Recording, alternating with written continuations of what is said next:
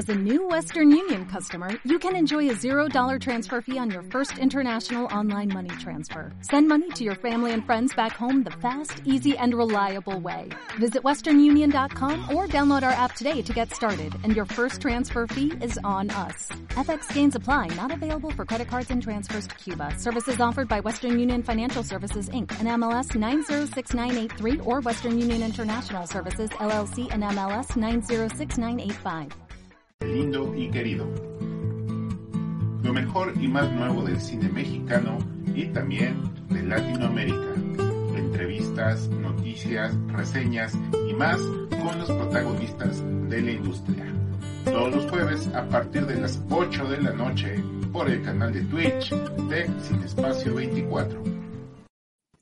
Hola amigos de Cine Espacio, amigos, amigas de Cine Espacio 24, bienvenidos a un programa más de Cácaro, cine lindo y querido, como todos los jueves ya estamos listos para hablar de cine mexicano, de cine latinoamericano, también hablamos de actores, actrices y demás. Hoy tenemos un programa muy especial, vamos a hablar de películas mexicanas con temáticas eh, gay, entonces, bueno, eh, está, está padrísimo, está creo que completo el programa, como el anterior donde hablábamos de temáticas eh, de lesbianismo, pues en este caso vamos a dar también otro paseo, otro gran paseo por la historia del cine mexicano de diferentes etapas con con, con, muy diversas películas, películas que eligió, hizo la curaduría, tenemos, tenemos que decirlo, aquí el gran Jonathan Olasco, que tiene, por cierto, hoy este, un, un encuadre, un, una escenografía maravillosa. ¿Cómo estás, mi buen Jonathan? Muy bien, aquí listo para jotear, para echar el puñal y para sacarnos la pomada en este programa el día de hoy que no es mi último programa porque gracias al COVID y el sindicato de cierta institución de gobierno nos cancelaron la temporada de teatro, la cual espero que nos reprogramen pronto, pero también voy a tener una obra de teatro vía Zoom, ahí sí estoy actuando y pues estas flores son parte de la utilería, así que pues para avanzar mañana que la grabamos, pues ya decidí probarlas y aparte que dije, ay pues se ven bonitas, las dejo en el programa.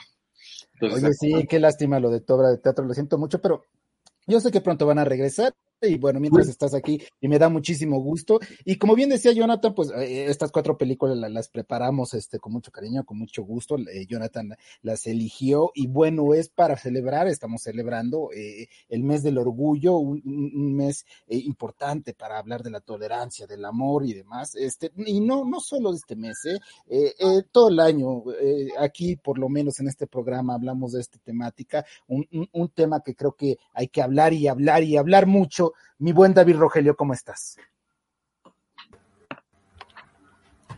Eh, muy buenas, eh, pues aquí bastante feliz, tranquilo. La, la verdad hoy estoy tranquilo. Hoy no vengo a cancelar películas, este, Ajá. y pues, pues está, está, está, chido. Vamos a seguir teniendo aquí a Jonathan un rato más. Qué alegría. estás, estás, feliz de que se iba.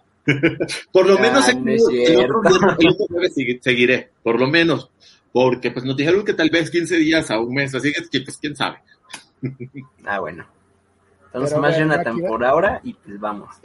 Hay mucho Jonathan todavía eh, y, que, y a mí me da muchísimo gusto. Este, eh, yo sé que también a, a David, muy en el fondo del corazón, pero aquí está. y, y, bueno, esperemos que muy pronto y un abrazo a Alejandra Loranca, quien no ha podido estar con nosotros. La otra ¿Quién es ella? Este programa. ¿Quién es la Alejandra? otra conductora. Eh, ah, ya se me había olvidado el nombre, hace mucho no la sí, veo. Por, por, cuestiones laborales no ha podido estar aquí, pero bueno, muchísimas gracias a todos los que se están conectando. Bienvenidos todos sus comentarios, todas sus películas. El tema de esta, de esta tarde noche, de esta noche ya, eh, más bien es este películas eh, con temática gay, eh, con temática homosexual, mexicanas, así que, que ¿cuál, cuál recomiendan ustedes? Este dice Iván, eh, buenas noches, buenas noches Iván, ¿cómo estás? Eh, entonces, pues bienvenidos sean todos sus comentarios, muchísimas gracias a todos los que se están conectando aquí en nuestro canal de Twitch. Muchas gracias también a todos los que se han este pues eh, registrado eh, aquí a nuestro canal. Cada vez estamos subiendo más. Y recuerden que este programa mañana lo pueden ver en nuestro este portal de YouTube y también en nuestro portal de Facebook tanto de Cacaro Cine Lindo y Querido como de Cine Espacio 24 y también en Spotify. Mañana pueden escuchar el programa completo si les falta algo. Este bueno ahí pueden ver el comentario de, de Jonathan que no que me lo voy a reservar y no lo voy a poner en este momento pero bueno ahí está está. Eh, muchísimas gracias, muchísimas gracias a todos los que nos están viendo y de nuevo muchísimas gracias. Y síganos, síganos aquí en Twitch y también síganos en YouTube y en Facebook y donde tenemos cada vez más contenido y más contenido chingón y más análisis poca madre. Y vamos a empezar este, esta película con una película que va a causar controversia. Eh, más bien ya causó controversia porque hace unos años salió, me parece que fue un reportaje, un estudio hablando de, de películas de la época de oro con, con, con, con guiños este, a una temática gay. Y bueno, esta película de la que vamos a hablar eh, lo tiene, creo que lo tiene mucho. También su antecesora, la primera parte de esta película que era toda máquina, y estamos hablando de qué te ha dado esa mujer. Eh, la película de 1952 eh, una película dirigida por Ismael Rodríguez, un director, eh, bueno, muy prolífico. Ismael Rodríguez es uno de los directores, este, yo creo que tiene más filmografía y más reconocido de la época de oro del cine mexicano. Eh, creador de, de, la figura como tal de Pedro Infante, incluso el propio Pedro Infante, en, muchas, en varias entrevistas, él aseguraba que fue gracias al propio Ismael Rodríguez que llegó a ser tan famoso. Pero bueno, ¿de qué trata esta película y por qué incluirla aquí? Ya ahorita eh, Jonathan Nolasco nos hablará un poquito más de por qué está aquí, qué te ha dado esa mujer. Una película que puede enojar inclusive a muchas personas porque nos estamos metiendo con uno de los eh, íconos del cine mexicano y charro charro, que es Pedro Infante, y también con otro que, que actor que pues era Luis Aguilar, también otro, otro pues eh, personificaba el hombre, el hombre macho, y en esta película hay guiños, hay guiños, hay una homosexualidad muy soterrada, la verdad, eh, ya eso lo vamos a platicar. Como les decía, es una dirección de Ismael Rodríguez, guion de Ismael Rodríguez y de Pedro de Urdimalas, este, música de Sergio Guerrero y de Raúl Lavista, eh, la fotografía es de Jack Rapper, y bueno, el reparto está Pedro Infante, Luis Aguilar, Rosa Arenas, Gloria Mange, eh, Emma Rodríguez, este, Carmen Montejo, Manuel Noriega, ¿Y de qué trata esta, esta película que les digo que es la segunda parte de A Toda Máquina, donde también Pedro Infante y Luis Aguilar este, son los protagonistas? Esta eh, comedia musical narra la historia de dos hombres cuya amistad cuyo comienzo se narra en A Toda Máquina, se ve afectada por supuestos triángulos amorosos y malas interpretaciones entre ambos. Sin embargo, el valor de esta amistad vence a todas las dificultades. Secuela de la película A Toda Máquina, eh, realizada también en 1951 por el propio Ismael Rodríguez y el mismo equipo técnico. En la primera película veíamos cómo estos dos personajes, el personaje de Pedro Infante y Luis Aguilar, se conocían y cómo se hacían amigos después de estar ahí batallando eh, entre los dos. Y en esta película vemos cómo esa amistad eh, pues eh, ha crecido. Eh, ellos son unos parranderos, se supone unos mujeriegos y demás, pero cada uno se enamora de una diferente mujer y eso hace enojar a sus amigos a unos niveles pues un poco este, fuera de lugar, mi querido Jonathan Nolasco. Bueno, sí, antes de que me crucifiquen o que fuera de lugar me refiero a, a, a, a, lo que quiere hablar, creo que la película. ¿eh? No, no, bueno, no nos van a crucificar porque no estamos tocando la vida de los actores. Vamos a hablar dos personajes que interpretaron los actores en la ficción, por la cual, o sea, les pagaron. Este, nada tiene que ver esto que vamos a hablar con su vida. Ah, no, no, no, no, para nada. Vamos aclarando nada más por eso, o sea, que Pedro Infante haya interpretado un papel con tintes ahí un poquito jotitos, eh, no quiere decir que no, para nada. en la vida real, nada que ver. No, bueno, esta película se me, me la incluí porque la verdad eh, creo que es una película que parecería que tiene una este, relación eh, homosexual muy discreta entre los dos personajes principales. Eh, que es el personaje de Luis Aguilar y de Pedro Infante, y justamente en esta escena se puede ver algo, comparten la misma pijama, pero uno comparte la parte de abajo y el otro comparte la parte de arriba. Eh, déjame interrumpirte ahí rapidísimo. Creo que fue en a toda máquina, espero no equivocarme, cuando se están peleando por dividirse el departamento y de repente uno se duerme con el pantalón, el otro se duerme con la parte de arriba y despiertan con la pijama al revés, ¿no? Entonces, y eso pasa en a toda máquina, ¿eh? Eh, y aquí ya, ya vemos, este, que creo que también esos, esos guiños eh, que hacía, o no sé, no sé cómo lo interpretas tú. Este. Pues es que yo sí lo, lo, interpreto como unos guiños y creo que fue una parte muy audaz o muy este, bien elaborada de parte del director de me, ir metiendo como estos elementos que podrían como darte ciertas este, pausas o no, pautas o nociones de que ellos tenían una relación más que de amigos, sino que quizás tenían tal vez algo sentimental. Hay que ver que la película pues es de 1952 y que creo que si se hubiese mostrado una relación gay completamente abierta entre estos dos actores. Eh, interpretando a sus personajes, obviamente, eh, creo que hubiese sido un escándalo. La película nadie la hubiese visto, hubiese sido hasta víctima de la censura. Sí, habría sido víctima de la censura, pero sí vemos estos dos personajes que, como tú bien dices, bueno, uno sale, la pijama está dividida, eh, viven juntos, eh, se ponen celosos por las mujeres que tienen, tienen, tienen el pacto eh, de no casarse, de vivir solteros y de vivir en la parranda. Hay un mensaje medio, pues, este, con, con, con matices, mi buen David Rogelio.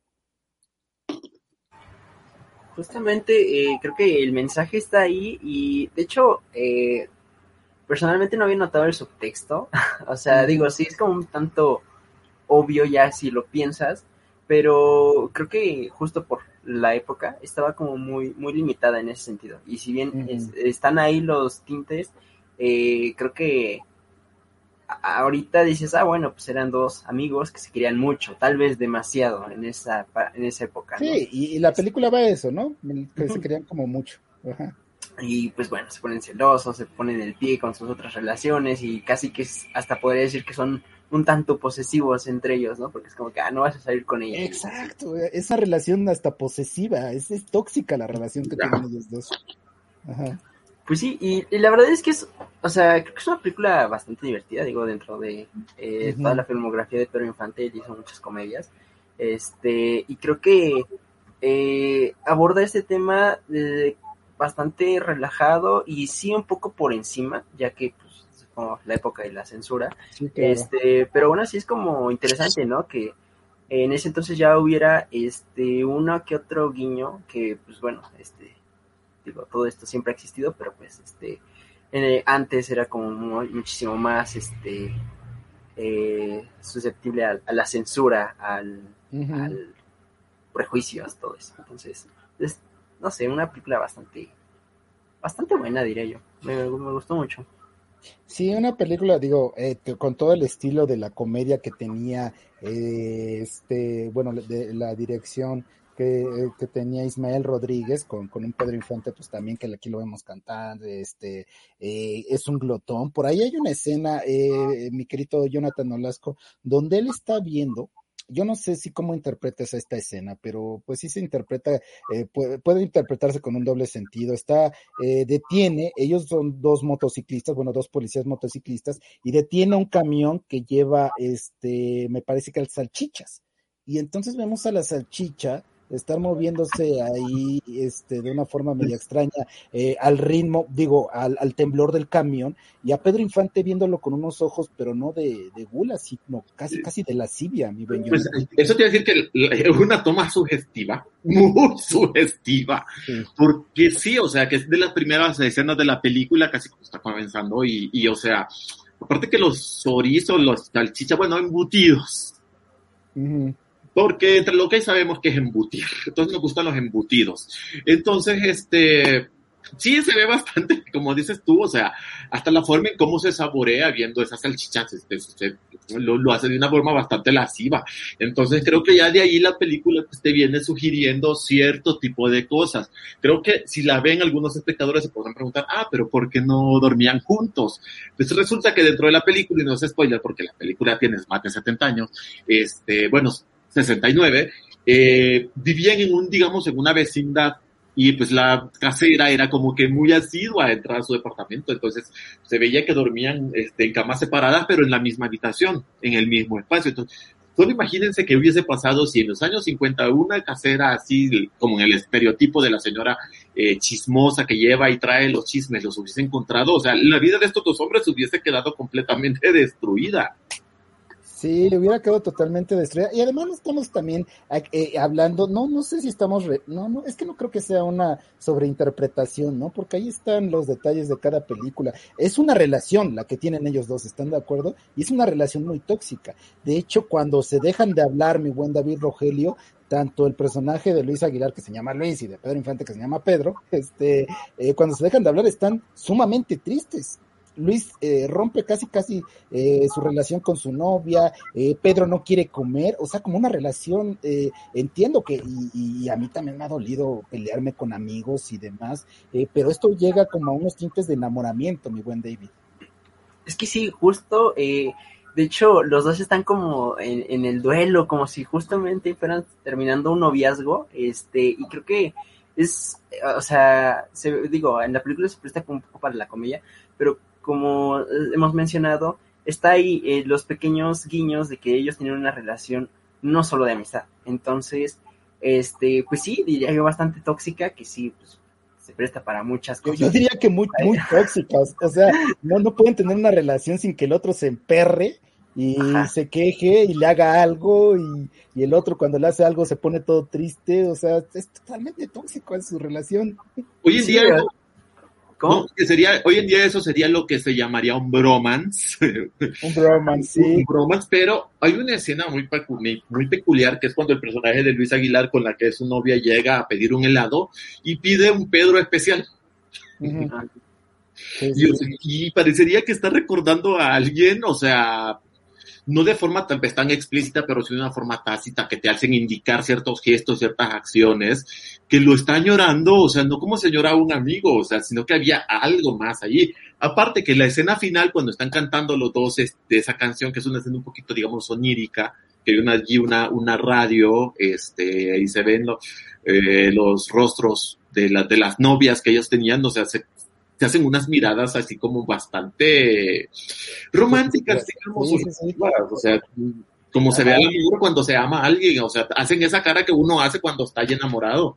Sí, sí, es, es, un enamoramiento de estos dos personajes. Incluso eh, en una de las primeras escenas que, que lo estamos poniendo aquí, que es el, la, la, de las pijamas, eh, aquí le, le, le, dan serenata a la novia del personaje de Luis, de Luis Aguilar, y bueno, Pedro Infante está tocando la guitarra y de repente los dos están viendo de una manera muy íntima, David, en serio, muy sí, íntima. están, están cantando. Ajá, sí, y, y, de pronto así como que se ven y se, se, se sí, siente sí, ahí la tensión y todos los vecinos alrededor y ellos como que ahí conteniéndose.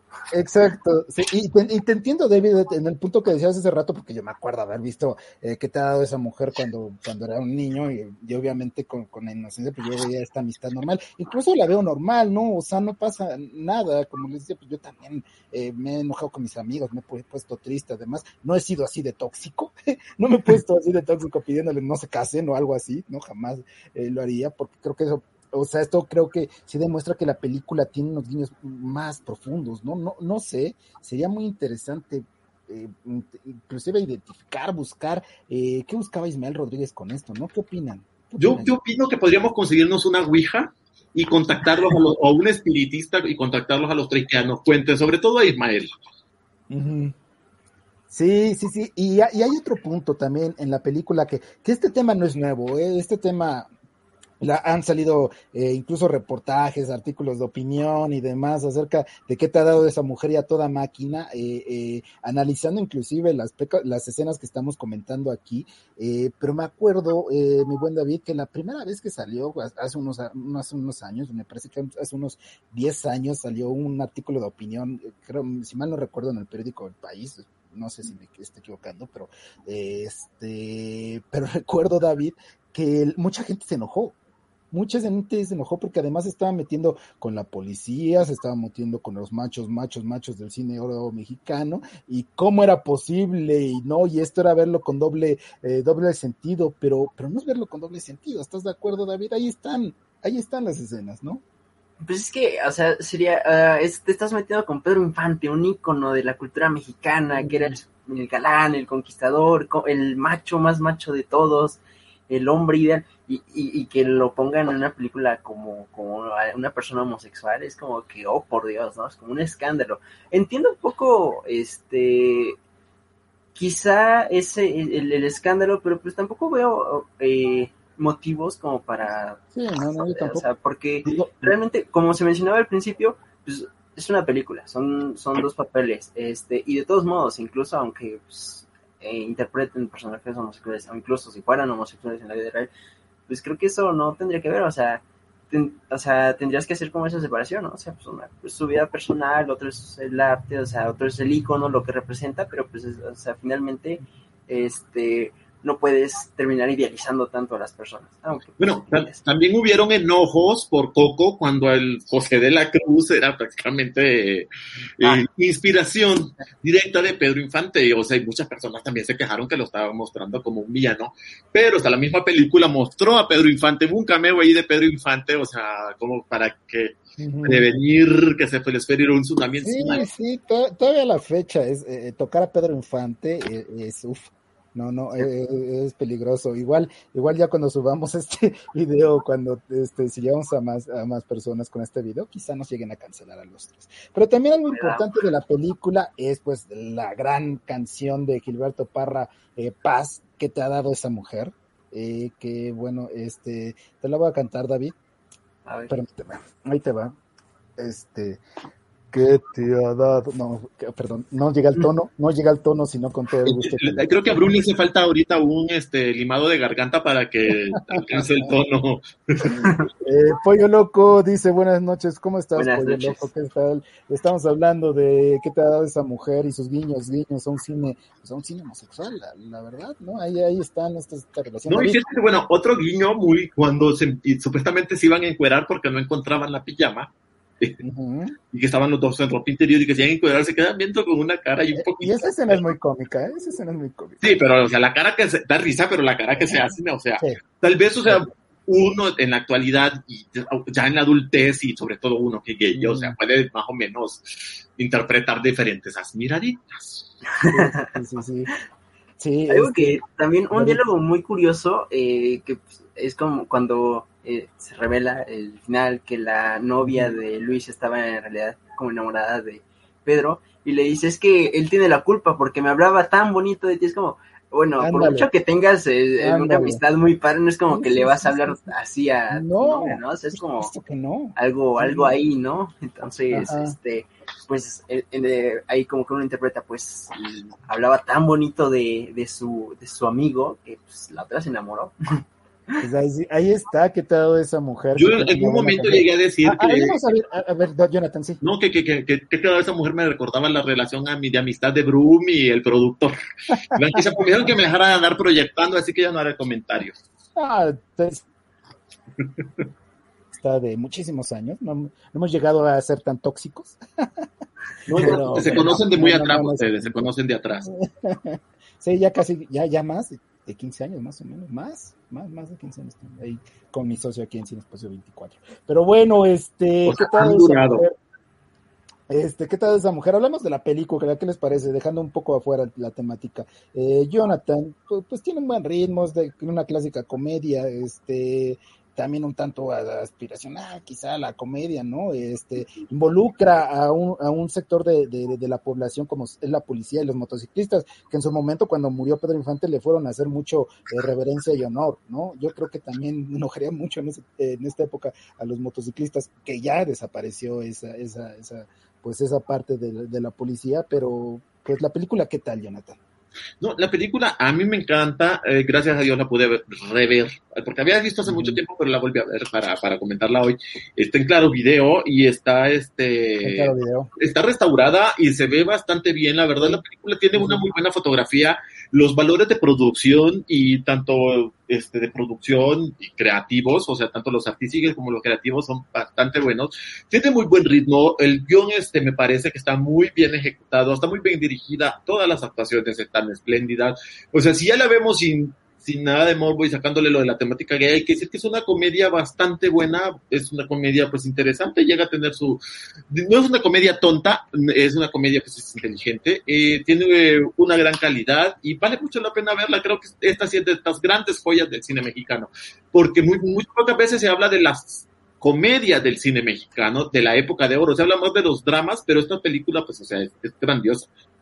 Y, sabes también por qué, porque bueno, e, el guion, además de, de, ser parte de Pedro, digo, de Ismael Rodríguez, tiene al guion a, Pedro de, Urdimalas, este, este actor también, que fue un actor de la época de cine mexicano, pero también guionista, eh, fue quien adaptó varios diálogos eh, de Los Olvidados, por ejemplo, de Luis Buñuel, entonces pues ahí tiene también a uno grande. David, ¿tú qué opinas? Es, es una película con buen ritmo, digo, tampoco hay que exigirle mucho a esta comedia, ¿no? Si, si tal vez estuviéramos en una época más contemporánea, pues entraría en una comedia romántica, ¿no? Y sin embargo, pues es, es, es, es entrañable, es divertida, ¿no? Pues sí, es, es una comedia romántica, digámosle así, porque pues, este, la verdad, eh, sí me gustó, o sea, creo que es eh, bastante divertida y funciona muy bien. Eh, igual y hasta cierto punto la podría sentir algo desactualizada, igual, pero, pero pues obviamente hay que eh, contextualizarla en su época, ¿no? como veces no se le puede pedir mucho, pero tampoco sin ser este condescendientes con la película, creo que es una película se sostiene bastante bien. Este, y pues sí, es como de las joyitas que quedaron de aquella época. Sí, no, y, además que fue un éxito en taquilla, ¿no? Como casi todo lo que hacían Ismael Rodríguez y Pedro Infante eh, juntos, pues eh, fue un éxito en taquilla tanto a toda máquina este, con esa icónica escena donde van los dos en la motocicleta, que también se me hace con muchos guiños desde su romance, y también pues aquí la clásica este, canción, y además eh, eh, cómo está compuesta la canción, ¿no? De repente todos los motociclistas empiezan a chiflar, y Pedro Infante podríamos pensar que le va a cantar una canción a la mujer que en ese momento añora, pero no, le canta una canción a su querido amigo que había perdido por una mujer.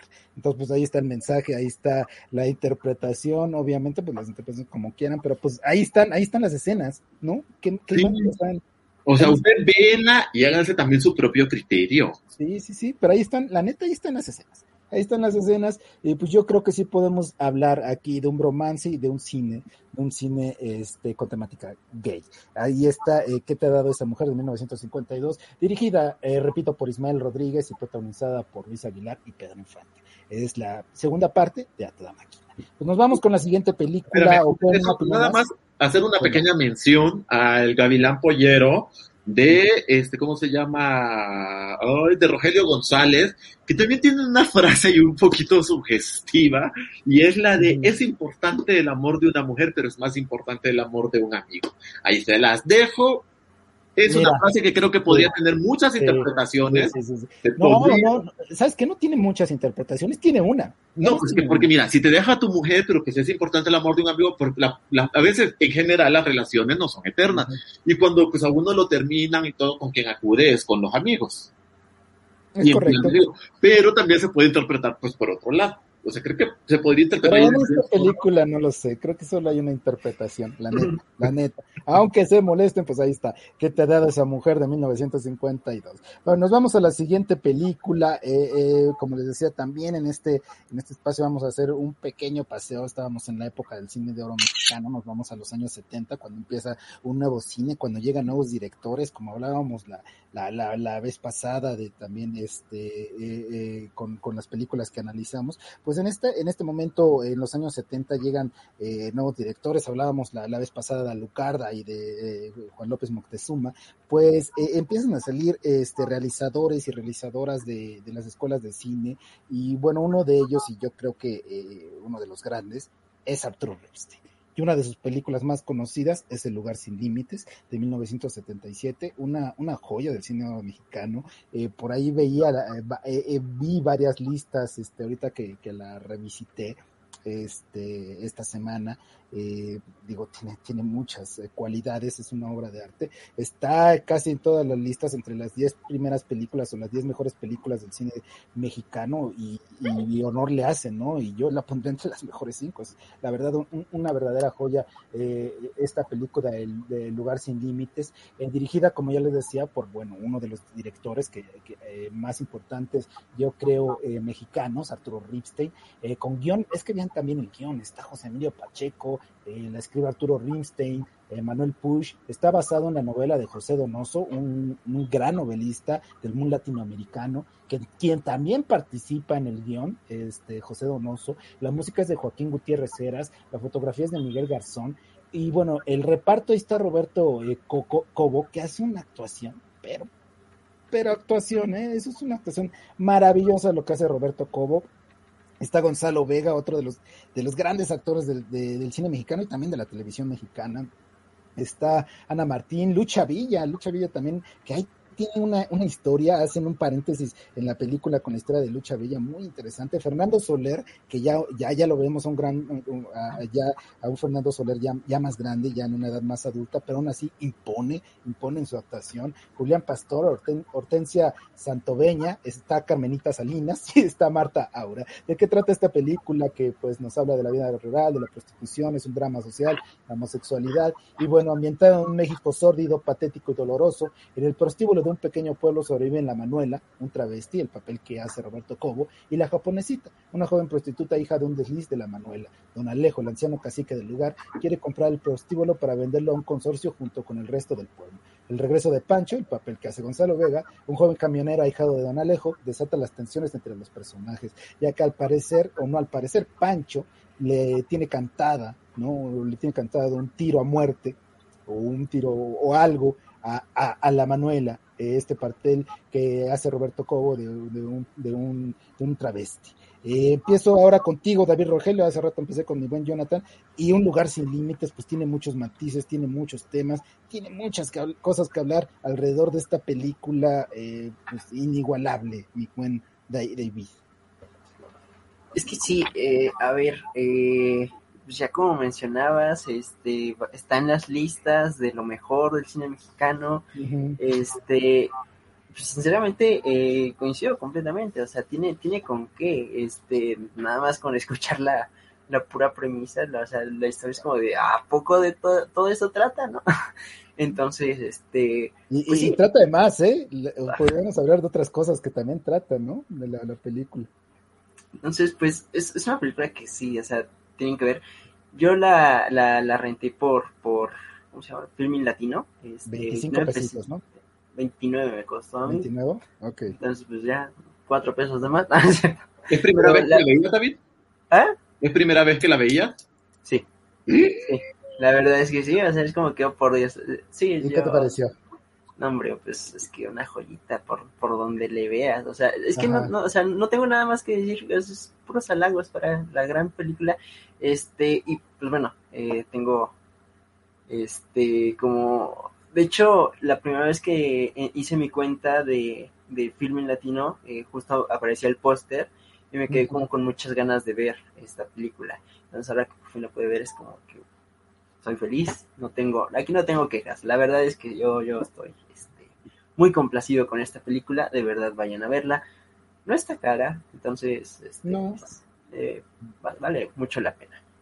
Y hay, hay muchos, eh, como decía el buen David Rogelio, a pesar de esta sinopsis que parecería un poco larga, pues hay muchos subtextos y muchas tramas, ¿no? A mí me encanta eh, esta, este trama que podría ser otra, otra película cuando la Manuela tiene eh, una relación con Lucha Villa y, cómo, cómo tienen esa relación se me hace interesantísimo, ¿no? Porque está también la figura de Don Alejo, este tipo de, lleno de poder, este tipo que pues es un político que va a celebrar su triunfo electoral a un prostíbulo, ¿no? A un prostíbulo donde llega eh, esta Manuela a hacer un baile y donde primero es eh, pues sobajada, violentada, insultada para después ser como aceptada, mi buen Jonathan Nolasco. No, es que fíjate que justo lo que estás hablando, uh, hay que contextualizarnos en esta película y vámonos que pues en los 70 todavía pues había un pensamiento bastante machista uh -huh. y era como que muy común, muy normal, o sea que yo, o sea, yo recuerdo que hasta en los 90, hablando ya de cuestiones ya familiares, que me decían que me iban a llevar a un prostíbulo cuando pues me empezaran a salir este de la cara. ¿Qué te decía eso? ¿Por qué te decía eso? Mi familia, o sea, porque mi, yo tenía un pensamiento pues ciertamente machista, muy arraigado, Ajá. y pues me, me, me, hacían ese tipo como de comentarios, ¿no? Porque me tenía que ir a estrenar a un prostíbulo y todo. todo y, fíjate, eso fue en los 90. Entonces, de, si nos vamos de los 90 para atrás, o sea, creo que era muy común que cualquier cosa se celebrara en los burdeles, en los lupanares, en los prostíbulos, o sea. Pero hablamos, aquí hablamos de una doble moral, ¿estás de acuerdo? No, por eso, o sea, que en todas partes, mijo, en todas partes, porque mi familia, o sea, me lo decían en misa. Entonces, este, aquí, o sea, si nos vamos, el personaje que interpreta Gonzalo Vega no es un personaje ni gay, ni hetero, es un personaje que anda allí como que rozando la bisexualidad porque le gusta, o sea, es un personaje que ha estado con la madre, bueno, con el padre, que sería la Manuela, este, y, y con el personaje de Ana Martin, que sería la japonesita. La japonesita. Entonces, o sea, es una película que creo que en sus tiempos, o sea, tocó temas bastante fuertes, bastante, fue, fue vanguardista, hay que decirlo, o sea, pa, para su tiempo, y Clara, que sí nos muestra esta doble moral que vive la sociedad hasta la actualidad, porque todavía hay doble moral hasta sí. triple, porque creo que hay muchas personas que tienen triple moral aquí. Entonces, o sea, la película, o sea, no solo por los temas que trata, sino que también los valores de producción que tienen, o sea, son increíbles, son impresionantes las actuaciones, o sea, son gloriosas. Creo que de las pocas actuaciones de Cobo que he visto, porque sé que tienen una filmografía muy extensa, y de Ana Martin y tanto de Gonzalo Vega, que a ellos sí los he visto más en telenovela que en cine, pero, o sea, son actuaciones verdaderamente, este, impresionantes. O sea, esta película no tiene creo que ningún pero. Estoy de acuerdo contigo, no podría tener ningún pero y además la construcción de los personajes que se me hace maravillosa, ¿no? La construcción de Gonzalo Vega, este tipo que la propia Manuela lo describe como el hombre de las manotas grandes y fuertes que no quiere hacer daño, ¿no? Entonces de ahí ya eh, nos vamos este, construyendo en el imaginario este tipo que es un tanto eh, pues agresivo, es, es, es, es, es con tratos eh, duros, riguroso, ¿no? Pero por otro lado hay una escena, David, donde él se muestra pues también muy vulnerable y eso hace que se enoje más, ¿no? Eso hace que se muestre, este, pues un poco, eh, no le gusta mostrar la debilidad, ¿no? Aquí vemos una masculinidad que, que no le es permitido llorar, mi buen David.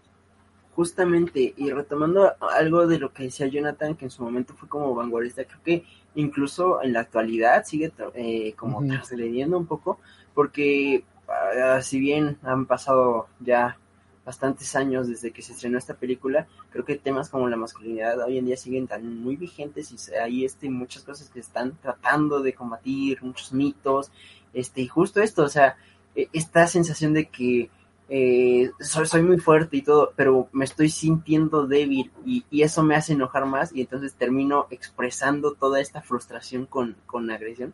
Este, creo que es muy humano este, y en parte representa bastante de la sociedad mexicana, uh -huh. la representa muy bien eh, y pues sí, es incómodo, pero pues, así es la sociedad mexicana y creo que eso es un poco también este, de, lo, de lo duro que puede llegar a ser esta película eh, sobre lo que Jonathan decía de la doble moral, pues sí, lo, es que, bueno, más adelante estaré hablando como de esa película, eh, ya, ya, ya, estaremos hablando de esa, en la que tenía sentimientos eh, similares en los que decía, es que, ¿cómo es posible? La, la sociedad está, pero, pero así es, entonces creo que eso este, funciona muy bien, o sea, dentro de la película, como en su momento lo hemos hecho con otras, representa cosas este, muy fuertes y eso es parte del cine. Este, en este caso, eh, creo que el, eh, ay, se me olvidó el nombre del actor, eh, Gonzalo. ¿Gonzalo Vega? No, no, no, este. Roberto Cobo. Roberto Cobo. Es, Roberto Cobo. Este, uh -huh. Con, con esta película como que pues, nos dice mucho de, de cómo eh, los roles que, que claro. se tenían y que aún se tienen. Sí. Sí, sí, sí, sí, concuerdo contigo. Y hay, y hay, y quisiera eh, que también eh, comentáramos un poquito, Jonathan Olasco, ya me eh, adelanté, pero bueno, este, esta escena, eh, la escena de, del baile del beso, eh, mi buen Jonathan Olasco, que creo que es una de las escenas más icónicas del cine mexicano, bien construida, la cámara se pone de una forma diagonal, también vista un poco este, hacia abajo, de hacia abajo para arriba, tiene, tiene ahí a la Manuela contando una pequeña historia donde le pide ciertos besos a, a Gonzalo Vega, luego él se enoja, es, es, es, un baile de seducción, de negación, de entendimiento, pero también de enojo, tiene muchos, muchas cosas esta escena, mi buen Mira, voy a partir de que esta escena si hay algo que tiene es el virtuosismo de la honestidad, porque creo que Ripstein en ningún momento la dirigió, la concibió con el afán de generar morbo. No no, no, y es una escena nada. que está muy bien construida, que, o sea, la, la, la, vi hace poco, recientemente, te estoy hablando que dos meses, la Cineteca la retransmitió en el foro al aire libre, un martes estuvo gratuita, y estaba ahí de casualidad y me quería verla, y yo, creo que hacía cuatro veces, a cuatro años, perdón, que no la, había, no la veía, y yo, qué bien ha envejecido esta película. Sí, sí, porque, o sea, cinematografía, vestuario, todo está, está muy bien hecha.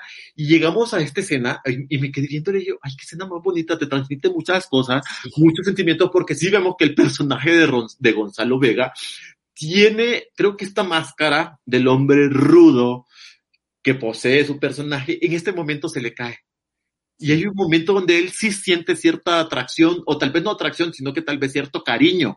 O, o al... es atracción, yo creo que sí, se siente atracción. Sí. Hacia la Manuela siente algo que, que, que, que así de, güey, o sea, qué bonito, qué, personajes tan bien construidos, bien dirigidos, bien escritos, pero qué actuaciones que en ese momento les puede ver diferentes capas. Sí, sí, sí. Yo, yo creo que aquí sí muestra también una homosexualidad reprimida por parte del personaje de, de, este, de Gonzalo Vega, de, de, Pancho, ¿no? Que aquí muestra, este, pues, eh, eh, por eso el odio a Manuela, ¿no? Eh, quizá, David. Micrófono. Ay, no prendía mi micrófono. Este. pues es que sí, yo creo que eh, todo esto eh, se puede seguir analizando, la verdad, o sea, durante mucho tiempo y, eh, creo que justo esta, lo que le, bueno, ya igual ya sobre interpretación, no lo sé, pero como esto que le molesta es como que me haces dudar, o sea, ese, ese sentimiento de que, como dice Jonathan, si hay una atracción, hay, hay, hay cariño, hay algo que es como de cómo es posible, ¿no? O sea, ¿qué, qué, qué me está pasando? Entonces, este, creo que creo que es eso, como justo eh, lo que decía Jonathan, es, hay mucha honestidad en esta película, este, y bastante humana, diría yo, o sea, en, cuanto a las reacciones de los personajes, que sí, o sea, si bien no, no estoy justificando el cómo actúan, pero pues este, así pasa, cuando no nos enseñan a lidiar con las emociones. Pues sí, una película que estuvo además en el Festival de San Sebastián y ganó el, el la mejor película, eh, una obra de arte, una de las mejores películas, a mi parecer, del gran Arturo Rimstein y además la, la novela de Donoso, ¿no? De uno de los autores más importantes del mundo latinoamericano pues ahí está El lugar sin límites, una, una joya, una joya del cine mexicano. ¿Algún comentario final que tengan de esta película? Yo, bueno, esta película no, no tengo nada, solamente véanla, donde la estén pasando, véanla. Este, creo que se puede ver hasta pirata en algunos lugares, pero véanla. La verdad, véanla. Y si alguien tiene el libro en físico y me lo quiere donar, regalar, o sea, yo lo acepto con todo el cariño y amor del mundo, porque de verdad sí lo quiero leer, pero por lo menos en México está descontinuado y, lo he buscado también en internet eh, en segunda mano, pero no, no lo he encontrado, pero si alguien lo tiene, y ya no tiene espacio ahí en su, en su, en su, como en biblioteca o en su casa, pues me lo pueden regalar, yo le voy a dar un hogar y prometo después de leerlo también regalarlo, pero también este, haciendo ya una mención, ya que aquí está Cobo y también está Ana Martín, a hacer una mención a esta película de 1996 de Oscar Blancarte que se llama Dulces Compañías, eh, donde también trabaja Cobo y Martín, y que también tiene un poquito unas escenas ahí homoeróticas que valdría la pena también que si pueden ver esa película, véanla y pues es una película que vale la pena visitarla y revisitarla. Pues ahí está, ¿cómo se llama? Dulces Compañías de Oscar Blancarte. Y bueno, o sea, en YouTube pueden ver la escena homoerótica, que también es el personaje de Cobo que la hace. Eh, la pueden ver, está en YouTube, así que para que también vean que en México también hay bastante cine LGTB de tiempo atrás y que pues es muy bueno.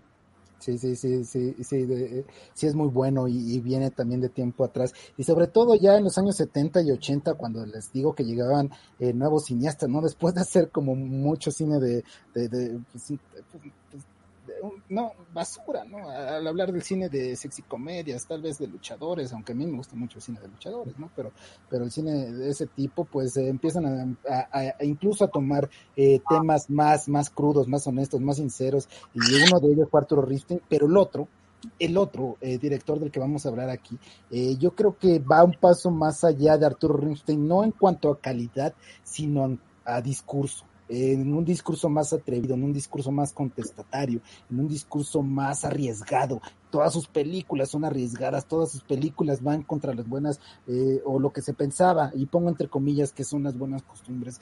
Y, y él es Jaime Humberto Hermosillo con esta película que de verdad es una, también es un, es una tremenda película, Doña, Doña Arlinda y su hijo, eh, del gran Jaime Humberto Hermosillo, que por cierto hace poco falleció, este, hace este, meses.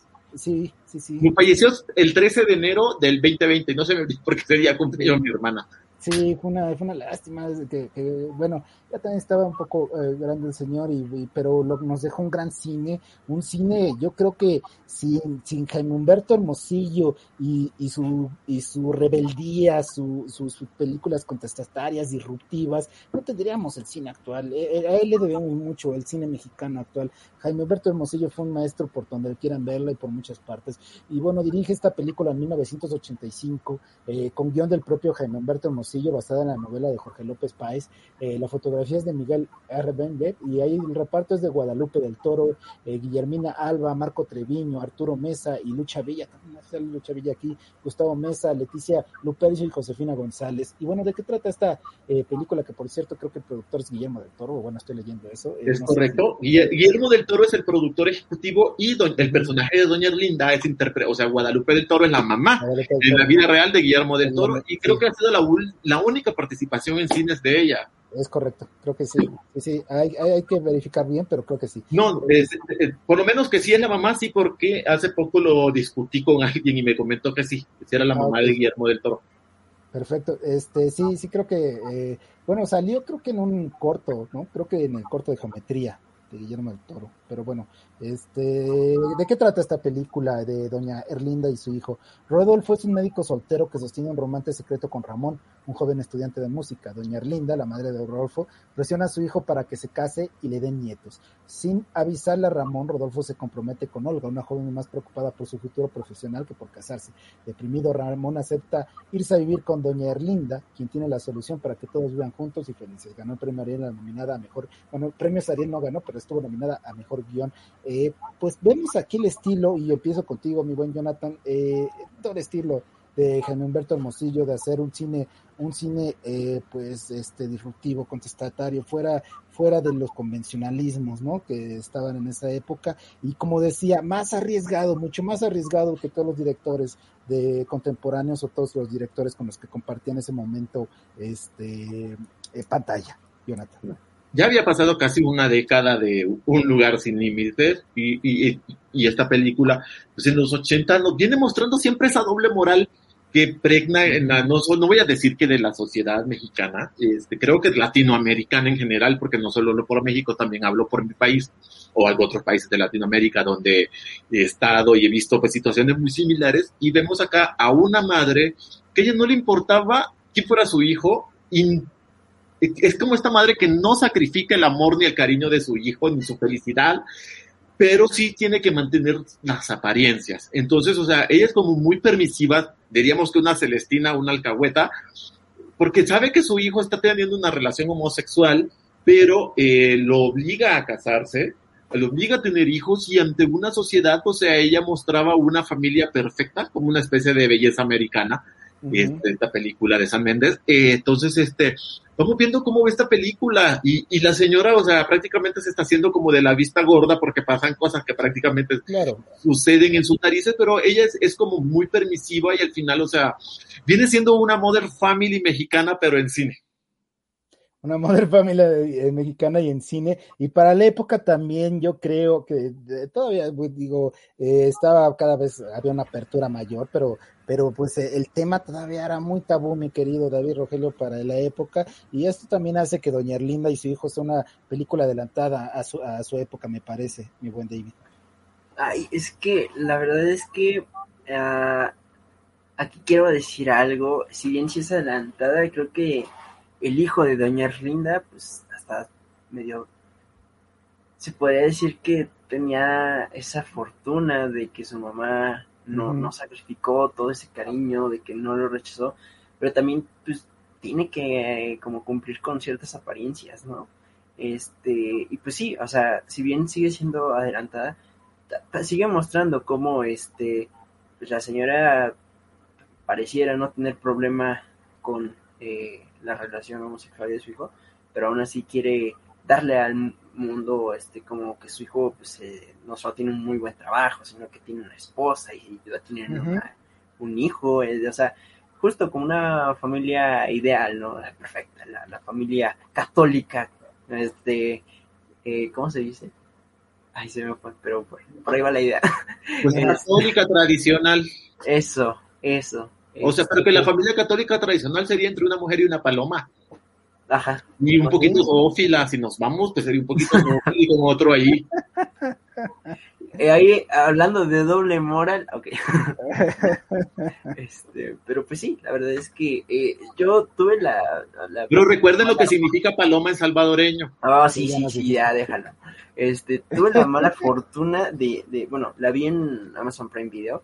No sé si en otras plataformas eh, esté mejor, pero la verdad es que la vi y, y el audio de, al menos en esa plataforma, es, es bastante malo. De hecho, hay momentos en los que no se entiende eh, casi los La diálogos. película tiene varios problemas de, de origen de audio, sí. Pero Ok. bueno, yo la vi en Claro Video, que también ahí está, y este sí no me pareció que tuviese problemas de origen. Yo creo que la versión que está en Claro está un poquito restaurada. No al 100, pero sí creo que ha tenido sus Sí, arreglitos. sí hay versiones restauradas porque la película sí tuvo problemas con eso, sí. Ya, bueno, David. pues sí, fue, fue, digamos lo que más me impidió como disfrutarla, Ujú. incluso este, hasta, hasta cierto punto era como de que, ay, es que no estoy entendiendo, y entonces me tenía que estar regresando. Y fue, fue un poco tedioso eso, pero pues eso es, o sea, no, no es como tal culpa de la película, o sea, si tuvo sus problemas de origen de audio, pues de cierta forma sí, pero este creo que en cuanto a lo que lo importante aquí que es la historia, este el tema y qué tan adelantada fue, este pues sí es este pues, algo que al menos yo no había visto antes, este y me parece como una perspectiva muy interesante. Justo por esto, este es una madre que trata, o sea, quiere mucho a su hijo, pero también trata de eh, vender una, una cara de él que pues no es no es realmente su hijo el que está vendiendo. Y, y- y hay algo muy interesante en esta película que quisiera que, quisiera que, que, que- que comentáramos y reflexionáramos. Es una comedia, ¿están de acuerdo? Es una comedia. Sí, es una comedia bastante ligera. O sea, creo que no es el guion más ingenioso Ujú. Por en cuanto a, a los diálogos y todo, y tampoco no tiene las mejores actuaciones. Creo que los valores de producción de la película no son grandes. Sí creo que va tirando un poquito como a la estética del video home, pero, o sea, Pero creo va que más a Video Home, sí. Sí, y creo que la película a nivel este, de cine, a nivel histórico, aporta mucho al cine mexicano, la verdad. Sí, yo creo que es más su aporte que, como bien decíamos, pues tiene deficiencias quizá en producción, no, no, no está la producción de Arturo Ringstein, pero lo- el tema, ¿no? Creo que el tema es mucho más poderoso, ¿no? Lo que, lo que aborda y cómo lo dice David. Sí, este, pues sí, o sea, yo, eh, si bien es una comedia, creo que coincido en que no es como tan ingeniosa, o sea, no es como que, pues, ay, te vas a carcajear, pero pues sí, o sea, tiene el tono y eh, justo, lo, importante aquí es la temática, este, y todo lo que aporta, este, tanto al cine como a la discusión y a la aceptación, este, de, pues, las temáticas LGBT, entonces, pues sí, la verdad es que si, si, si en algún lugar, eh, por ejemplo en Claro Video se escucha un poco mejor, eh, sí recomendaría que la vieran ahí, porque pues sí, sí llega a ser un tanto molesto eso a la hora de verla.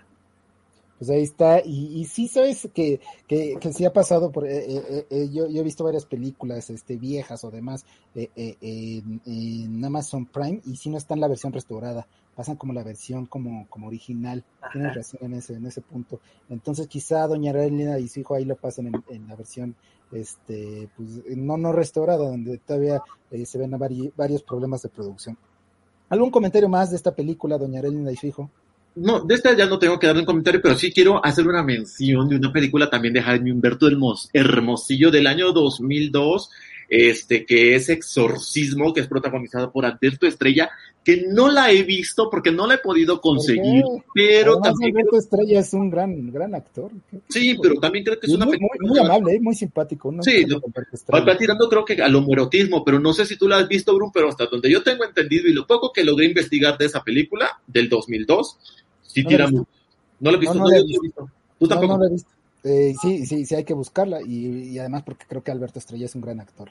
Este, y O sea, además- Mira, yo supe que Alberto Estrella era un gran actor cuando lo vi interpretando a uno de los villanos más grandes de las telenovelas mexicanas, que es un poco algo olvidado, y fue en esta novela, que fue la última telenovela que, pro- que produjo este, Florinda Mesa para Televisa, que fue alguna vez Tendremos Alas, con Kate del Castillo, donde Alberto Estrella hacía el villano principal y hacía tremendo villano. La verdad ha sido uno de los villanos más bien construidos en las novelas mexicanas, en cuanto a villanos yo, masculinos. yo supe que Alberto Estrella es buen actor porque lo he visto en varias obras de teatro, entonces por, por eso pues, este, lo, lo- lo lo, supe, pero bueno, ahí está también el comentario de las novelas, que no, no pierde la oportunidad, Jonathan Nolasco. Bueno, también que mencionamos a Ana Martín hace poco, pues para hablarle de, vean Amor Real para que vean, el pecado de Oyuki, que está en Blim, la pueden ver ahí Ana Martín, haciéndole de japonesa.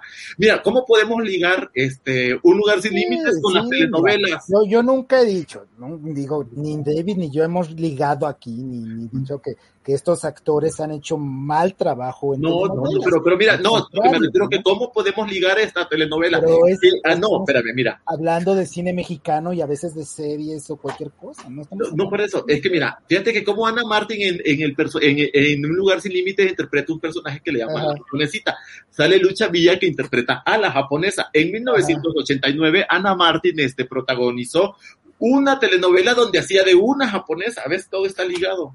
Y era, y era precisamente El pecado de Oyuki, donde Ana Martin interpreta a una geisha, que como dato curioso, esa telenovela se iba a grabar en Japón, al final no se grabó, se construyó una vía japonesa en la planicie de la Jusco, allá en las faldas de la Jusco, pero los este, kimonos que usó Ana Martin eran kimonos reales, toda la escenografía y el vestuario fue en parte traído de Japón, y el este, maquillista de Ana Martin, para transformarla como geisha, era un maquillista completamente japonés y le rasgaban tanto los ojos que al final de la telenovela Ana Martin tuvo que hacerse una operación de reconstrucción de párpados porque así había sufrido un desgarre y también en ese entonces el emperador de Japón le entregó una medalla en reconocimiento por haber interpretado a una geisha.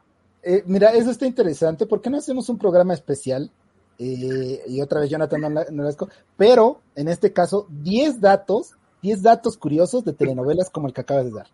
lo podemos, uy, pero podemos 10 muy 10, 10, 10 datos, pero curiosos, así buenísimos como, como el que acabas de dar. No, mejor sabes que en lugar de 10 datos, 10 curiosidades de telenovelas, pero, pero en lugar de dar los datos, mejor hablar de una telenovela y sintetizar los datos curiosos. No, no, no, 10 datos, 10 datos en general de las telenovelas. Estamos dando chances de que sí vayas a hablar de telenovelas, entonces 10 datos como, como este que creo que es muy interesante hasta dónde puede llegar la, los actores para, para interpretar este algún personaje, algo así.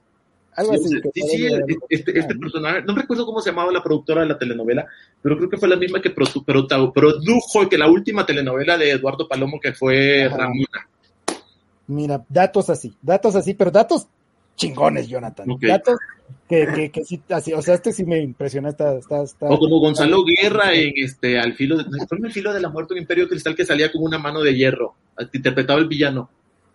No lo, te, búscalo, vamos a hacer ese programa especial. Tendría que revisitar un chingo de novela porque la vi, pero hace tiempo ya. Bueno, bueno, pues vamos a hacerlo y seguro vas a estar muy feliz. Obviamente me voy a poner el parche en el ojo, la gabardina negra y la peluca rubia porque eso ya lo voy a matar.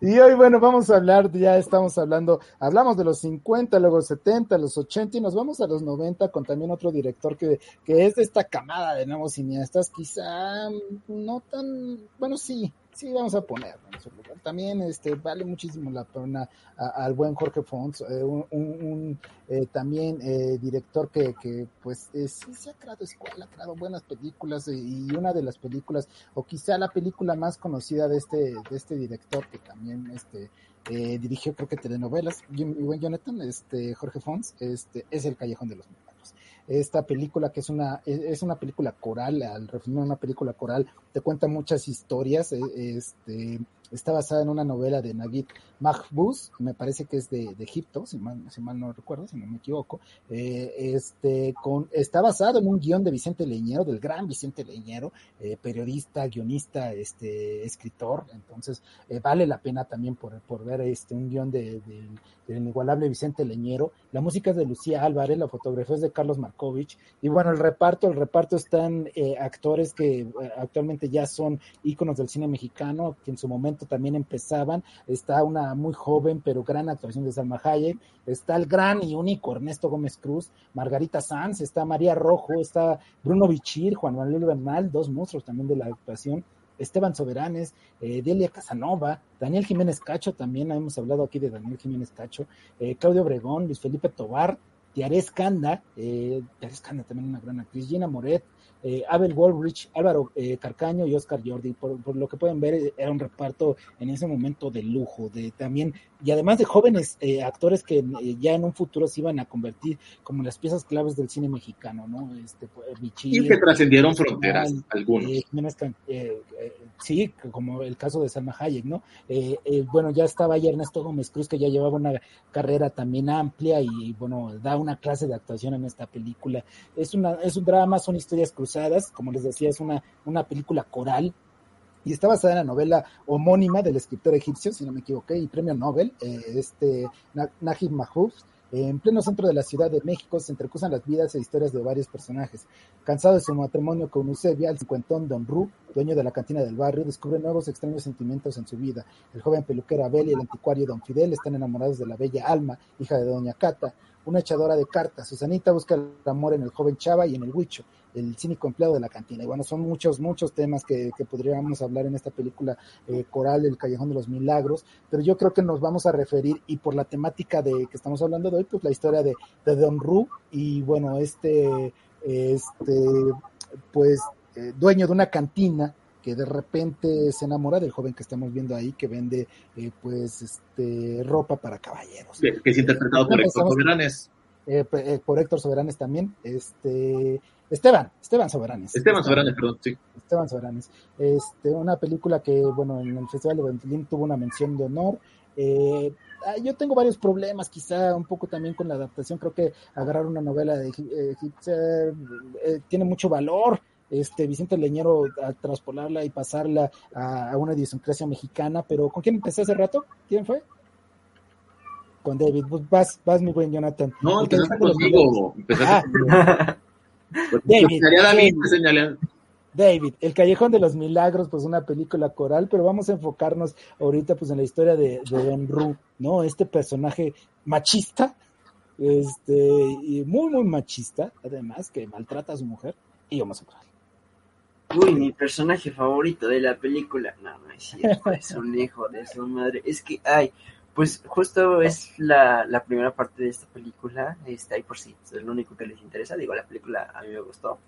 Este, pero eh, justo este señor, dueño de la cantina, este, pues vemos, con, nos demuestra su ideología, sus, sus pensamientos tan machistas desde los primeros segundos en el que va y regaña a su hijo porque está con su amigo y dice, es que parecen jotos, ¿no? Así, pero le grita y pues bien intenso, y no, hombre, qué actuación. Ajá. Pero, este, resulta que él un día va tranquilo, por ahí ve un chavo ahí vendiendo ropa, le dice, no, pues elige unos calcetines. Entonces, le hace ojitos, le invita cosas, le da regalos, hasta que su relación eh, pues, sale a la luz, este, ya era como un secreto a voces. Y que él no lo esconde, ¿eh? Él no lo sí, esconde, no lo esconde, o sea, porque lo o sea, literalmente macho, le dice, ajá. Es, es, tan macho, tan fuerte y, y, en el barrio lo respetan, que él no esconde que tenga a su esposa y que tenga un amante hombre, ¿no? O sea, tanto así que lo llevó a su lugar de trabajo y aquí ahí lo trataba y todos, y todos ahí en la cantina viéndolo con mira, Don Ru, ahí, ahí sí el, el Don Ru, este, es un hijo de su madre, Este, he de decir que sí es un personaje hasta cierto punto detestable, pero más, más bien por porque es una, un personaje ya un tanto eh, con pensamientos muy anticuados, este, uh -huh. en cuanto a muy machistas, en cuanto a muy este, sí, misóginos, sí, sí. de cierta forma, este, incluso es alguien muy violento. Eh, pero bueno, eh, justo esto se ve como eh, todo, todo, todo su, su, machismo, por así decirlo, se ve eh, tambaleado cuando conoce a, a, a, Jimmy. Este, y pues bueno, eh, tienen su relación. Este, aquí hay, creo, dos cosas muy, muy importantes que quisiera mencionar. Es un poco la reacción de su hijo, que es como cómo reacciona él cuando, cuando encuentra a su padre, que es el más macho de todos los machos, con, con uh -huh. otro hombre ahí bañándose. Es una reacción este que, que, me llamó mucho la atención esa escena, porque, o sea, eh, estamos viendo a don Rutilio gritando, suéltalo, lo vas a matar, y es que eh, en parte, digo, no, no justifica lo que hizo este, este chava, eh, pero aún así como que te muestra mucho de cómo, cómo dentro de una sociedad que cierta forma ya lo aceptaba, porque pues sí, o sea, todo el mundo sabía de su relación, este, sigue habiendo este esta aberración incluso por, por las relaciones homosexuales. Eh, y también pues como eh, un, personaje, el personaje de un poeta, este, lo, lo confronta, cómo es posible que le esté diciendo a su, eso a su mujer, o sea, que tiene su familia, tiene su negocio, o sea, Sí, por ahí está interesante también una, una parte inclusive contradictoria, ¿no? El, personaje que podría ser más liberal, eh, pues se ve un poco más eh, conservador, ¿no? Pero en el sentido de defender a su mujer, ¿no? Sí, que de cierta forma sí lo es, porque empieza a hablar como que, ah, es que es el amor platónico, pero finalmente sí, sí como que recaen todos estos prejuicios de la sociedad y termina diciendo, es que tu, tu mujer piensa en ella y, después resulta que eso solo causa más problemas. O sea, por lo menos esa escena a mí... Eh, y es lo que mencionaba hace rato, este, íbamos a ver otra película en la que nos mostraba mucho de la sociedad y es que son muchas historias este, aquí que, que, básicamente nos muestra cómo eh, la sociedad tiende a pensar con la pinga y, no, o sea, es que, no sé, varias cosas, ¿no? Pero, este, realmente, eh, es, es una película que de cierta forma yo siento un poco, un poco como mochada y mutilada si, si, si solo contamos la historia de Don Rotilio, pero pues sí, es justo lo, lo importante en este programa y este, pues sí, creo que eh, hablo mucho de la cómo reaccionaba en ese entonces y quizá aún eh, algunos reaccionan en la sociedad mexicana a las relaciones homosexuales. Claro, y bueno, esta película que en los premios Goya eh, ganó Mejor Película Extranjera de habla hispana y en los premios Ariel obtuvo 11 premios, incluyendo Mejor Película y Director. Mi buen Jonathan Nolasco, fue todo un boom esta película. Es que mira, la película, la verdad, también tiene unos niveles de producción muy buenos. La, la, la, la volví a ver para este programa y, me encantó. Esta película no ha envejecido, tienes ese encanto con el que la vi la primera vez que la vida después de los 2000, eh, pero, o sea, la película ha envejecido bastante bien, es decir, es una joya del cine mexicano, y creo que tú dijiste al principio que Jorge Font creo que no es como estos cineastas también reconocidos, pero creo que Jorge Font, con que vean El Callejón de los Milagros, de Esperanza Caridad, Los Albañiles, este, Rojo Amanecer, creo que están viendo sus mejores películas, este, que son tremendas películas, y ya no, ya centrándonos en el Callejón de los Milagros, o sea, la forma en cómo aborda, no he leído el libro, el, el libro este egipcio, pero sí me, me, da curiosidad porque tratar el tema de la homosexualidad del libro, ya que todavía en Egipto la homosexualidad este, no es tan penada como tal, pero sí es vista como, como depravación. Y, sabes qué, qué, qué, pasa, o sea, lo, eh, eh, eh, el libro, pues, estamos hablando también de, de una situación de barrio, eh, pero en una idiosincrasia totalmente diferente a la mexicana, ¿no? Eh, el, gran eh, el gran trato que le da Vicente Leñero al adaptarla a la idiosincrasia mexicana y al barrio de, del centro de la Ciudad de México, creo que tiene muchos valores, este, mi buen Jonathan.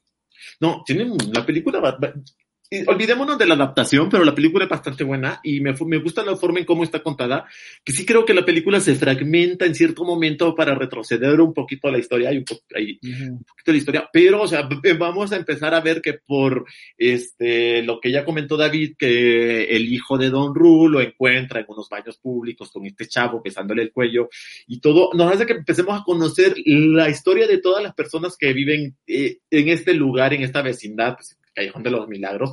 Parte que tiene una fotografía preciosa la película y ya fuera de cosas técnicas, el personaje de, Don Ru, o sea, vemos que tiene una, un machismo y una homofobia muy latentes, o sea, porque sí, o sea, él es muy machista con su mujer y todo, la golpea, este, muy machista, muy este, dominante o prepotente con su hijo, pero a la vez, o sea, tiene este lado este, frágil, digamos, este lado homosexual, y con el joven del que está enamorado tiene una este, relación completamente diferente. Sí es, enamoramiento. Pues eh, creo que es calentura, pero es que cuando lo están golpeando y, o sea, la forma en cómo él, o sea, llora y grita por él, dije, o sea, sí lo amaba. Sí lo amaba, no solo era una calentura, porque la forma en cómo reaccionó, o sea, parecería que es cuando alguien está perdiendo el ser amado. Y me recordó hasta un libro este de escenas de la vida bohemia, que no recuerdo cómo se llama, que dice que no hay nada más duro que perder al ser amado. Y, y eso me recordó mucho esa, esa frase de ese libro. Y se le ve, Don Ru lo amaba. No siento que no solo era la calentura, la brama, las ganas de sacar punta, sino que había algo más allí. Había cierto ya sentimiento, tal vez no había llegado al amor, pero sí había un cariño bastante fuerte. Pues ahí está esta película, El Callejón de los Milagros, que podíamos hablar, eh, no solo, eh, como bien dice David Rogerio, no solo la historia de Don Rulo, ¿no? De, de, de Don Rul, eh, eh, son muchísimas historias. Este, a mí yo creo que la historia central podría ser esta, eh, yo me quedaría en esta historia. las otras no, no, no, no sé, no siento que encajan del todo bien. No, no, no es una de mis películas, si les soy sincero, favoritas. mucho más de gusto me iba mucho más, más de gusto que de análisis, pues hablando de análisis, sí es un partaguas eh, indiscutiblemente del cine mexicano y también por el reparto que tiene Callejón de los Milagros.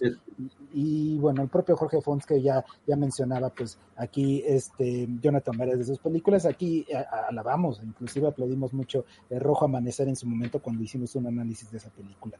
Pero aquí está, el Callejón de los Milagros. Unos datos, curiosos ya fuera de la, de la película, de, algunos de estos actores, bueno, este, Salma Hayek ese entonces ya había, este, creo que hecho su primer pininos en Hollywood.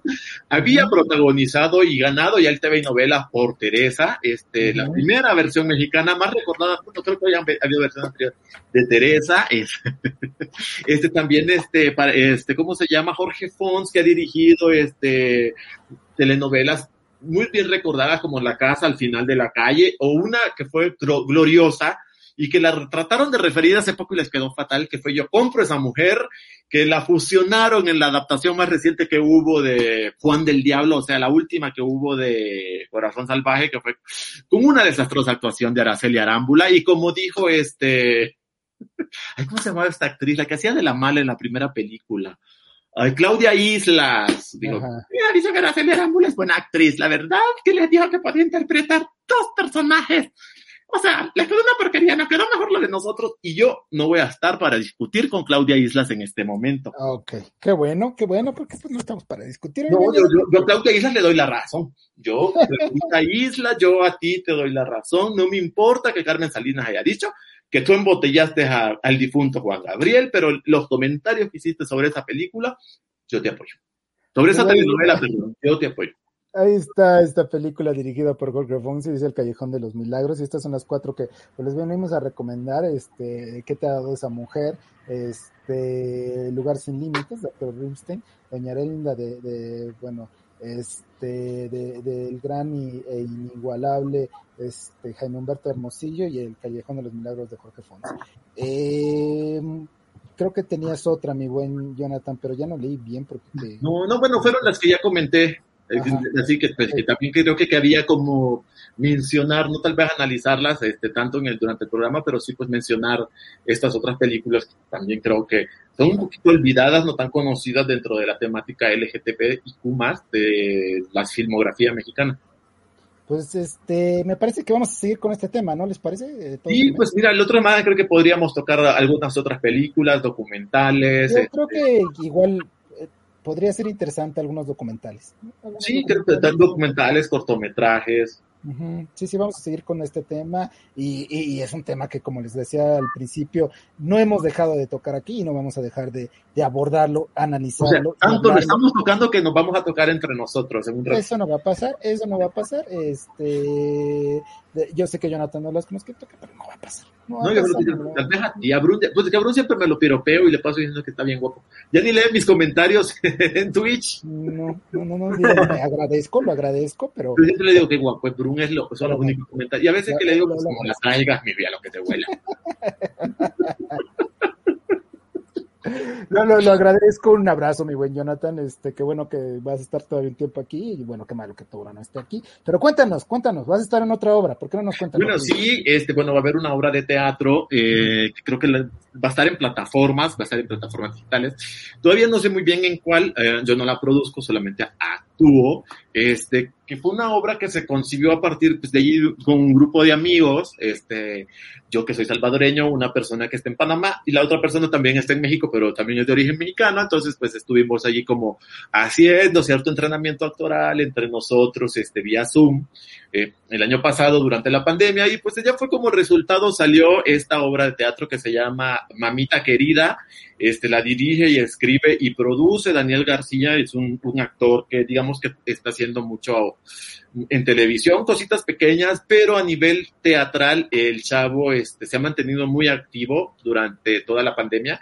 Escribió una serie de teatro, y digo que fue una serie de teatro porque vía Zoom se grabó una, bueno, no se grabó, se transmitió una serie que también tuve el, el, honor de participar el año pasado, que se llamaba Isabela, que fue una serie de 12 capítulos y toda se actuaba vía Zoom cada sábado y sí le funcionó bastante bien. Este, Daniel García eh, anteriormente, antes de la pandemia, había estado así produciendo mucho teatro en corto y pues no se quedó quieto con la pandemia y dijo, pues ya chingada madre, ahora que ya está el Zoom, hagamos teatro en Zoom y ya tiene su propia plataforma. Este, ya estrenó tres obras de teatro ahí, entonces ya las obras no se, no las está haciendo en vivo, sino que las se están grabando, pero siempre con un formato bastante teatral y las está transmitiendo a través de, de, de, su plataforma. Entonces mañana tenemos grabación toda la mañana, yo grabo de aquí en mi casa y por eso estas flores, porque son parte de la utilería. Y la obra se va a llamar Mamita Querida y los boletos van a estar a la venta a través de, no sé de qué página, pero ya les voy a ir informando porque creo que la vamos a estrenar como a principios de agosto. Está perfecto, pues ojalá nos invites y hablemos mucho más no, de, sí. de ella. Ustedes eh, están invitados, también están invitados a la otra, pero pues lastimosamente la pandemia sigue y nos cancelaron la temporada ¿no? por tercera ocasión. Pues sí, qué lástima. Ojalá, ojalá pronto se reactive. Y pues un, un, un, un, buen programa. Creo que estuvo buenísimo el análisis de las cuatro películas que, que, que, abordamos. Se vienen más análisis. Síganos en nuestras redes sociales. Ya les avisaremos cuáles son las siguientes películas que vamos a, a recomendar, analizar aquí en este Cácaro, cine lindo y querido. Vamos a seguir con cine mexicano por el momento. O bueno, tal vez eh, eh, incluyamos algo de Latinoamérica. Eh, ¿Saben que no hemos incluido algo de España? ¿eh? De España también como hispanohablantes, pues podríamos, ¿no? Bueno, me hice la mención bueno, de La Casino, que es una serie que vale la pena verla. Es chingoncísima, okay. veanla. David.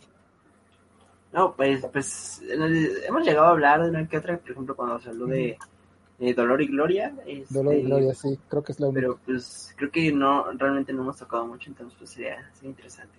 Sí, sí, sería, sería también sería interesante ir también allá con, con, con, España. Pues muchísimas gracias, muchísimas gracias a todos los que nos vieron aquí en Cácaro, cine lindo y querido. Recuerden, este programa es especial de cine mexicano, latinoamericano, hispanoamericano también. Y bueno, pues muchísimas gracias a todos los que nos vieron y a todos los que nos siguen en Twitch. Todo esto este, lo van a poder ver con cápsulas, este, cápsulas especiales, el programa completo a través de nuestro canal de YouTube Sin Espacio 24. También eh, las cápsulas las van a poder ver en nuestro Facebook, tanto de Sin Espacio 24 como de Cácaro, cine lindo y querido. Y mañana pueden escuchar el programa completo eh, en nuestro canal de Spotify. Así que muchísimas gracias a todos los que nos vieron, este, a todos los que nos siguen y vamos a seguir aquí todavía con mucho más. Eh, tenemos este, pues muchos, muchos proyectos para más, más contenido y seguir hablando de lo que nos apasiona, que son las telenovelas.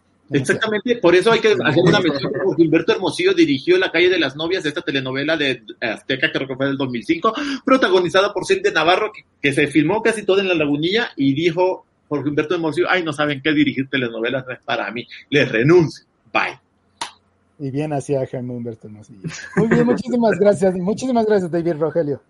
No, pues muchas gracias a, ustedes por acompañarnos, a ustedes por, por soportarme aquí, este, pues, pues ya, este, aquí me quieren correr desde cuándo, ahora la víctima soy ¿Quién yo. Te quiere correr? Eh, en realidad, en realidad todo fue una farsa. Jonathan interpretaba a mi papá, pero en realidad el que quieren correr soy yo. No, no es cierto.